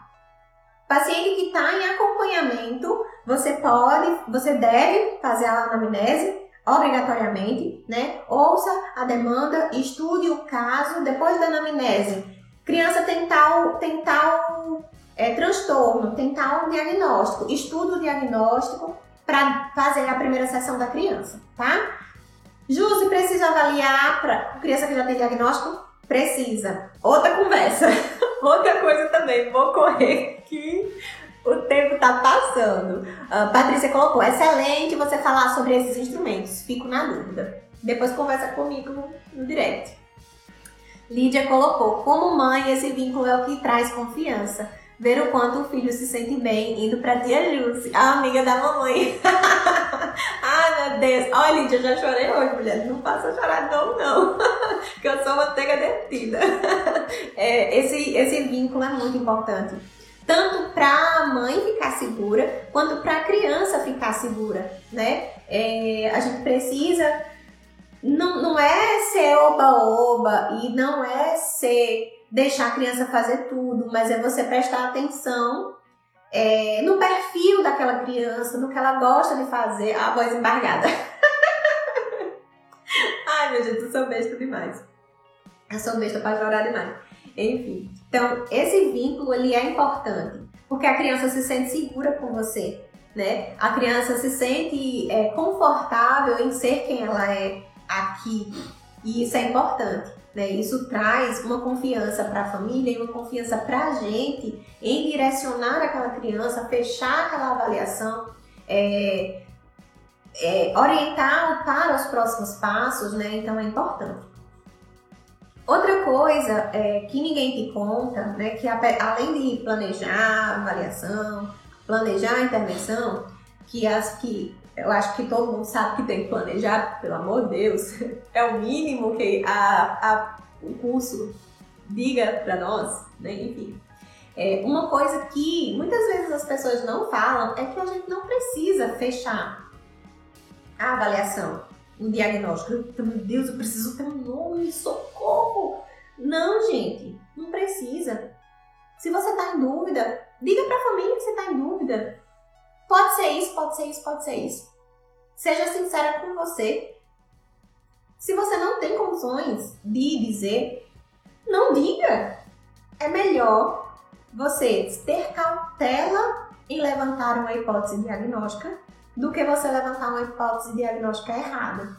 Né? Aquilo vai impactar anos de uma criança, anos de uma família, certo? Precisa levar tempo para fazer uma investigação mais aprofundada, de passar mais tempo contigo. Seja sincera com a família. Precisa de um profissional para embasar as suas decisões. Seja sincera com a família. Diga, não, não posso agora, não consigo. Olha, acontece isso, isso e isso né? Então é interessante a gente ter segurança é, de saber também das nossas vulnerabilidades e dizer que não sabe. Não tenha medo. Ah, meu Deus, não consegui fechar o diagnóstico, sou uma péssima psicopedagoga. Não consegui levantar uma hipótese diagnóstica. Não precisa, tá? Você pode ficar em dúvida, não tem problema, tá? Mari colocou, Ju, se você trabalha com avaliação da criança, com idas às sessões, quantas vezes na semana? Depende do caso, Mari. Tem criança que precisa de, na avaliação, de duas, de três, de uma sessão semanal, varia muito. E aí vai depender também da tua disponibilidade de agenda, tem é, uma... Não tem um jeito certo, né? Vou bater o martelo, carimbei, agora é desse jeito não, você vai ver o que é melhor para sua prática. Mas comigo, é, eu tenho as, as minhas orientações, né? Assim, as minhas convicções do que eu preciso fazer. Mas eu sou bem flexível quanto a isso, sabe? Assim, tem a questão, tem a questão financeira da família, tem a questão de locomoção dessa criança. Às vezes é uma criança que mora sei quantos quilômetros de você, que vai pegar dois ônibus e que você quer essa criança três vezes na semana. Né? Então, a gente precisa pensar na criança, na família. Eu tenho um padrão de fazer a avaliação duas vezes na semana, quando é a avaliação, né? Sessões duas vezes semanais, mas eu sou muito flexível a respeito da criança, da idade da criança, da necessidade daquela criança e da família, certo? Vamos caminhar para o final? Jusce, tu já me falou um monte de coisa. Resuma aí o que foi que não me contaram. Tem outras coisas que não te contaram, sabe? Olha só, o que não te contaram é que você precisa ser humilde. Você não é a estrela. Você não precisa ser a estrela. A estrela, o brilho é o seu trabalho, o seu resultado. certo? Tenha humildade em acolher, tenha humildade em orientar. Você não é dona do saber. Você não tem a batida do martelo final, né? Então, seja humilde, né? Outra coisa que pode ser que te contaram, mas eu vou reforçar, você vai ter que estudar e comprar recurso para sempre, menina. e meninos, tem meninos que me seguem também. É, então você vai ter que estudar para sempre. Cada caso é um caso. Cada criança é criança. E sabe os artigos, sabe os livros, sabe o investimento em conhecimento e, e, e investimento em conhecimento? Você vai ter que investir horas bunda no seu trabalho. Justo que é isso, horas bunda.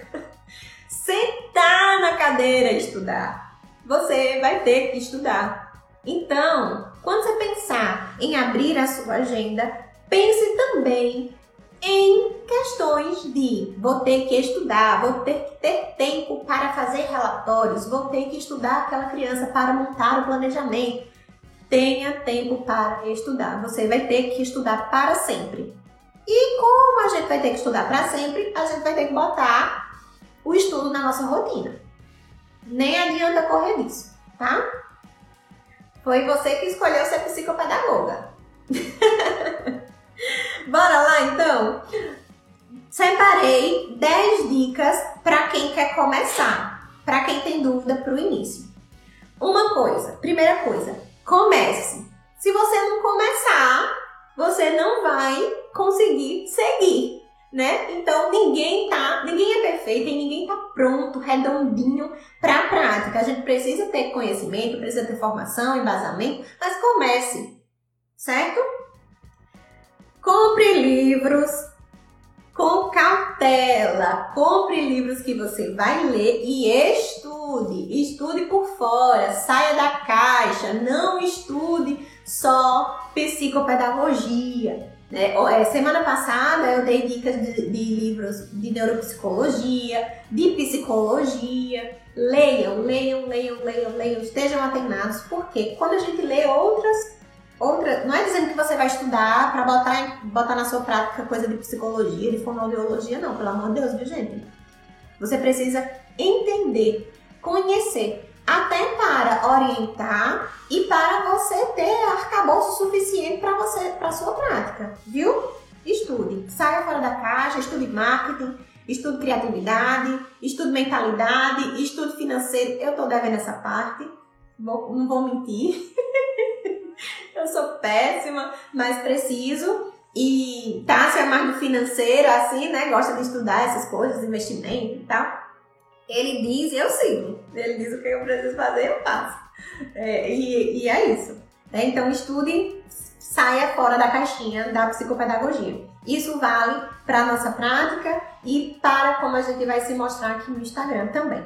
Tá bom? Se a gente só segue psicopedagogia, se a gente só vê psicopedagogia, a gente vai fazer a mesma coisa que as outras psicopedagogas estão fazendo. Então saiam da caixa, vão ver outras possibilidades, beleza? Estudem. Terceira dica: compre testes e recursos de acordo com as demandas. Justo, vou começar agora, vou encher meu consultório de teste, de recurso. Não, você só vai gastar dinheiro. Se você tem uma criança que você precisa avaliar X coisa, você diz, ai meu Deus, qual é o instrumento? Vou comprar, né? Por quê? Eu tô dizendo isso. Porque às vezes você vai começar e quando você faz o que você vai comprar de mobília, o que você vai comprar de recurso, o que você vai comprar de material e ainda os testes, você desiste na hora. Porque você diz, eu não tenho condição de comprar tudo isso agora. Tem bateria, tem teste, tem instrumento, tem inventário que é 500 reais, 600 reais, mil reais, dois mil reais, cinco mil reais e a gente não tem, né? Então, tenham cautela na hora de comprar os instrumentos também. Quarta, parcerias e parcerias compatíveis com o que você acredita enquanto profissional, que conversem com a sua prática e com as suas bases teóricas, porque não adianta você ter uma parceria e quando você indicar para esse profissional parceiro, você faz uma orientação e ela desfaz, ele ou ela desfaz a orientação que você fez. né? Então a gente precisa ter parcerias, mas parcerias compatíveis com a nossa prática e com o nosso embasamento teórico. Se divulgue da forma correta, o quinta, a quinta dica. Vitrine, isso aqui é uma vitrine, mas se mostre você, do jeito que você é. Não queiras fazer um personagem aqui, porque quando for na hora da prática, do vamos ver, a vida real é o que conta. Bora? Sexto, se você é professora particular, não se divulgue como professora particular. Você vai se divulgar como professor, como psicopedagoga, que é professora particular também, certo? Mas se você quer atuar como psicopedagoga, faz a tua agenda e faz o, a tua divulgação enquanto psicopedagoga, tá? Ó, tá está dizendo aqui, estudem empreendedorismo também, que é muito importante. Exatamente, é importante e ele estuda por mim. eu, estudo, eu estudo também, viu, gente? Mas eu estudo um pouquinho. É, tem tanta demanda, a minha faculdade é tanta leitura, é tanta coisa, né? E que o curso de, psico, de, de psicologia demanda da gente, que essas coisas estão com ele ainda. Né? Então, é, se você é professora particular, faça a sua agenda, limite. Olha, estou dando dica também de mentoria já. Limite a sua agenda de atendimentos para aula particular. Porque se você agendar todos os, os seus horários com aula particular, você não vai ter horário para quem te procurar quando, enquanto psicopedagoga. Quando te procurarem como, como, como professora particular, você diz: olha, já estou com minha agenda de aula particular cheia, tenho agenda para psicopedagogia. É o seu caso? Vamos conversar sobre isso? Né? Se disponha, tá bom? Às vezes a gente fica com vergonha de oferecer o trabalho da gente como se fosse errado. Mas não é não, viu gente? É o nosso ganha-pão. A gente precisa oferecer o nosso trabalho. Dizer, ah, será que não é o caso da dificuldade que teu filho está tendo agora, que ele precisa de professor particular? Será que não é interessante? Veja com a escola. Pergunta à professora da escola se é interessante a gente fazer uma avaliação psicopedagógica antes, para saber se ele precisa de acompanhamento psicopedagógico ou de reforço escolar. Vende teu peixe, menina. Deixa de ser besta, deixa de ter vergonha. Eu já fui essa pessoa, viu? E só me ferrei. Uh, Dantas Mar colocou, perfeita, estou iniciando os investimentos e te seguindo recentemente. Essa live está contribuindo muito para as Dantas. Ah, coisa boa. Uh, Karen botou que tem vergonha. Menina, não tenha vergonha não. Vai vender teu trabalho, porque é o trabalho da gente. Oxente. A gente passa pela rua aí, tantos outdoors, as barcas grandes, a Coca-Cola. A Coca-Cola. Se divulga. Imagine tu Tu tem que se divulgar, mulher. Bora lá. Sétima dica. Trate o seu consultório como uma empresa. Nós somos empreendedoras, nós somos donas do nosso negócio. E como tal, a gente precisa tratá-lo como empresa e mais, entendê-lo e organizá-lo como empresa, marketing financeiro e tudo mais, o que entra, o que sai, como é que eu preciso fazer, preciso ter reserva, enfim. Trate sua, seu consultório como uma empresa, tá? Ah, espaço alfabetizar colocou. Você trabalha com os dois? Com os dois o quê? Me perdi nessa, na conversa, você conversa tanto. Com os dois o quê? Tô perdida. Bora lá. Com aula particular? Eu acho que é, né? Hoje eu não trabalho com aula particular, mas comecei com aula particular. É, o meu primeiro paciente veio de aula particular, era um adolescente que tem síndrome de Down e que eu fazia o acompanhamento dele é, enquanto professora particular e depois ele virou meu paciente, né? É, a gente vai conscientizando a família da necessidade do acompanhamento psicopedagógico, que é diferente do reforço escolar, do, do, da aula particular, né? É, eu não trabalho, hoje eu não trabalho com os dois. Eu trabalho só com a psicopedagogia. A Joyce colocou aqui embaixo. É válido começar a trabalhar com os dois no início? Depende. Depende de como você pensa o seu trabalho, né? Eu comecei, mas eu trabalhei muito pouco com aula particular porque não era viável. O valor é, o valor é diferente, o investimento é diferente e quando a gente é, é professora particular e psicopedagoga, a gente fica querendo fazer o trabalho de psicopedagogia no tempo de aula particular, no planejamento de aula particular e às vezes não é viável, nem para a família, nem para a criança, nem para você é, enquanto prestadora de serviços, tá? Então é importante que você saiba, que você decida, né? Muitas psicopedagogas começam assim, como eu. Eu decidi logo de cara, assim, no primeiro ano não foi muito bom para mim. E aí eu deixei, tá? E aí não me divulgava enquanto professora de reforço escolar, de, de, de professora particular, né? Me divulgava enquanto nos divulgava, porque eu tinha uma sócia, enquanto psicopedagogas. Bora lá! Então, trate sua, seu consultório, seu lugar, seu espaço. Se trate como uma empresa, tá? Financeiro e tudo mais. Se organize para isso. Tá? Você colocou aqui, a família pode confundir e cobrar de você é, e cobrar de você o trabalho né, de, diferente. Alinhe as expectativas com a família também. Importantíssimo. Se você oferece os dois, você vai alinhar as expectativas da família. Olha, eu trabalho com aula particular e trabalho com psicopedagogia. A família escolheu a aula particular, alinha as expectativas da família para a aula particular, tá? Para a família não achar, ah, eu vou, eu vou pagar o preço de aula particular, mas ela é psicopedagoga, ela já vai, né? A psicopedagogia é o diferencial, é o seu diferencial. É o seu olhar diferente para aquela criança. Mas o serviço que você vai prestar tem que ser diferente. Aí tomem cuidado quanto a isso, tá? Na hora de prestar os dois serviços. Uh, oitava dica. Antes da oitava dica, eu vou ler aqui o comentário de espaço alfabetizar. Tenho espaço de alfabetização e reforço escolar e estou me formando em psicopedagogia ano que vem. Muito bem, então se prepare para divulgar o seu trabalho enquanto psicopedagoga depois e decidir como é que vai ficar a sua agenda, tá? A Adriana colocou aqui, tem que saber separar a aula de reforço ou psicopedagogia.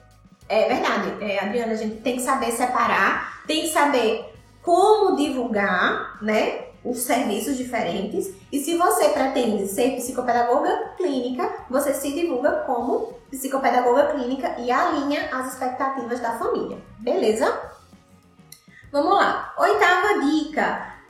Não tem concorrência, não crie picuinha com as outras psicopedagogas, não crie rivalidade, minha gente. Você é concorrente com você mesma, faça o seu melhor, crie é, relacionamento com outras psicopedagogas. Porque às vezes a psico tá lá com a agenda lotada, com lista de espera, e você com a lista vazia, mas você tá tão na rivalidade ali, porque e agora? Eu, as pessoas precisam saber que eu existo. Mas às vezes, se a outra psico saber que você existe, ela indica para você.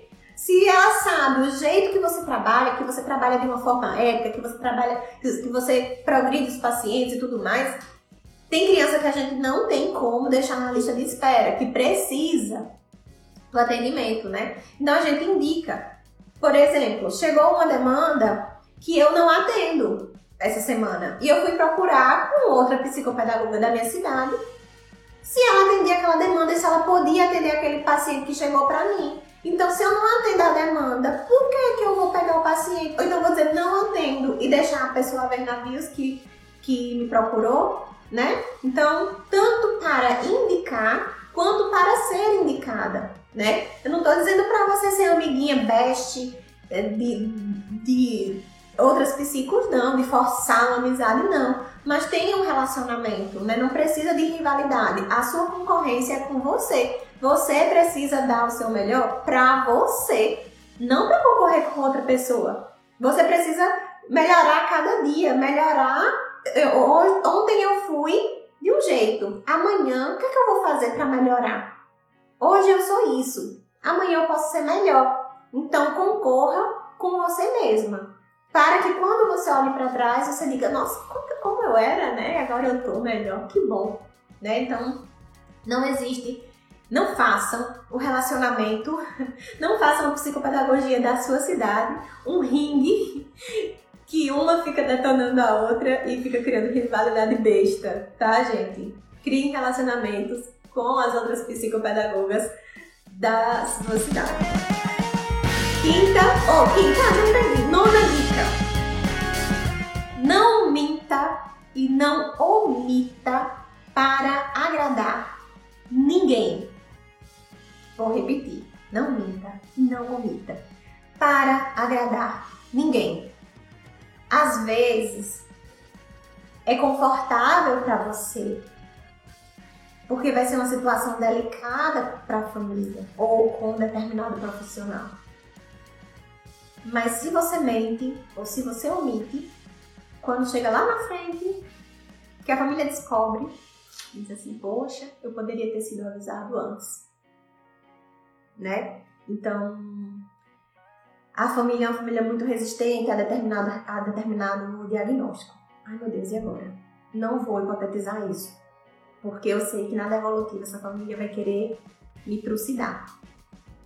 Esteja preparada, tenha, esteja segura, tenha base teórica e saiba o que você fez na avaliação do filho da filha deles para dizer com certeza. Eu sou daquela, sabe, que Aqui, na, aqui na, na minha região tem uma cidade que é assim, o sangue pode dar na canela. que eu tô dizendo a verdade, né? Quando a gente mente ou quando a gente omite, a gente está prejudicando a criança e a gente está prejudicando o nosso trabalho, né? Então, não minta e não omita para agradar ninguém. Faça o seu trabalho de forma ética, de forma coerente e tá tudo certo. Décima, décima e última dica que eu falei dos livros, né? Que os livros são mais importantes, né? Você será mais elegante se você tiver a biblioteca maior do que o seu guarda-roupa. Mas a décima dica diz que aparência importa. Cuide da sua aparência, de como você se veste, de como você se mostra, de como você mostra o seu ambiente, de como você veste o seu ambiente, porque a aparência importa sim. Justo você está dizendo que eu devo ir arrumada, emparequetada para os meus atendimentos? Não. Eu estou dizendo que você precisa cuidar de como você está apresentada, né? Será apresentada para os seus clientes, né? Rasteirinha não é sandália, não é calçado de atendimento. Chinelo não é calçado de atendimento, é de passeio. Né? Então, Justo, eu não gosto de usar salto, eu, eu trabalho com criança, não sei usar salto, enfim. Coloca uma sapatilha bonitinha, coloca um tênis arrumadinho, né? esteja apresentável, porque a nossa imagem comunica. Tanto a imagem nossa, é, enquanto pessoa, enquanto profissional, e a nossa imagem, a imagem do nosso consultório, do nosso espaço. Se está sujo, se está bagunçado, passa uma comunicação. Então, aparência importa. Justo, você está dizendo que eu vou ter que ter um consultório igual ao seu para as pessoas confiarem no meu trabalho? Não. Esteja com tudo no lugar, com tudo ok. Esteja é, com tudo limpo. Quando uma criança sair que deixar a bagunça, organiza para a próxima. Limpa. Passa a vassourinha se deixou vestígios no chão. Prepare o ambiente, a aparência do seu ambiente importa. Bom? E outra coisa Pra gente finalizar, eu já tô atrasada, que eu tenho uma, uma, uma reunião agora de, de orientação com a psicopedagoga. É, não se compare. O Instagram, ele é uma vitrine, certo? Mas não compare o seu início com o caminho de alguém. Não compare o seu início com uma pessoa que já está há 9 anos no mercado, há 10 anos, 20 anos Dois anos. Ah, Jus, mas ela só tem dois anos. Mas ela já tem um caminho que você está começando agora, que você deu start agora. Então não se compare, tá? Outra coisa é que vai ter altos e baixos. Né? A gente tem uma, uma. Não existe um caminho linear. Não existe. Tenho sempre 10 pacientes, tenho sempre 20 pacientes, tenho sempre 30 pacientes. As pessoas desistem por milhões de, de como é a palavra? Motivos. As pessoas é, vão embora, as pessoas trocam de profissional. Então, esteja preparada para isso, de altos e baixos, certo? Uma reserva financeira. A pandemia veio aí para mostrar que não existe seguridade, né? E não existe é, caminho linear. Sempre vai ter uma coisa que a gente vai precisar estudar, estar atento, né? E se, se atentar. Então, esteja preparada. Vai ter época que a sua agenda vai, ter, vai estar lotada, uhul! E vai ter época que você vai estar mais zen. Então, aproveite é, os, os baixos para subir, para preparar seu caminho para o alto, né? Quando a gente pensa, se a gente for subir montanhas, não tem como pular de uma montanha para outra, a gente precisa descer para fazer o caminho de subida novamente, né? Então, é, se prepare para os altos e baixos que a nossa profissão exige de nós. É, um último é, detalhe e que eu quero reforçar é que conhecimento nunca é demais. Invistam em vocês, invistam em cursos, em supervisão, em mentoria, invistam é, em pós-graduações, estudem o mercado de vocês para atender melhor o, o público, a cidade de vocês. Ah, na minha cidade não tem psicomotricista. Será que é interessante para mim? Ser especialista em alguma coisa é interessante, além da psicopedagogia, porque atrai aquele público pra gente, tá? Então, deem o seu melhor, estudem. Qualquer coisa, estou disponível no direct. Quem me procura por lá, eu sempre eu sempre dou dicas, enfim. É, pose pra foto. Ah, menina, esqueci! Chega! Cadê o print? Vamos fazer a foto! Oi! Bora lá. É... Internet ruim, perdi a resposta. Vai ficar salva, vai ficar salva. E depois você me pergunta de novo que eu pergunto, se você não, não, não quiser assistir toda a live novamente, tá? Deixa eu ver mais outra coisa. Ficará gravada até semana que vem aqui no Instagram. Depois vai para YouTube e Spotify. Quer dar recado? Da mentoria. Ah, menino, ontem eu falei sobre mentoria nos stories, né? Quem tiver interessada na mentoria, vou abrir uma nova turma. Quando vai ser? Novembro, já decidimos que ontem eu fiquei na dúvida. vai ter, ah, vou abrir uma nova turma para mentoria em novembro. E quem quiser, quem tiver interesse, quem tiver dúvida, fala comigo no direct que a gente vai conversando sobre isso. Tá ok? De toda forma, uh, ativem o sininho da próxima live e teremos uma live especial dia 28 com uma convidada especial, a Carla Cândido de Maceió. A gente vai falar sobre saúde mental, né, sobre o Setembro Amarelo, saúde mental de crianças e adolescentes com TEA e vai ser num horário diferente. Então, Café com Psico é, referente a esse tema será dia 28, que horas? 19h30. Beleza? Um cheiro, bom sábado e vão descansar. Ah, obrigada, olha. Uh, espaço alfabetizado colocou, foi maravilhosa. Obrigada, Justo, é top. Obrigada a vocês. Até chorei hoje, minha gente. Oh, meu Deus do céu. vocês me matam. Dei print me marquem, vou repostar todo mundo depois do, do meu atendimento agora. E conversem comigo no direct, me deem feedback do que, que eu posso melhorar e trazer aqui para vocês, tá bom? Hashtag crescer e contribuir e eu valorizo a psicopedagogia. Vamos mostrar pro mundo que a gente é importante sim. Tchau, um cheiro!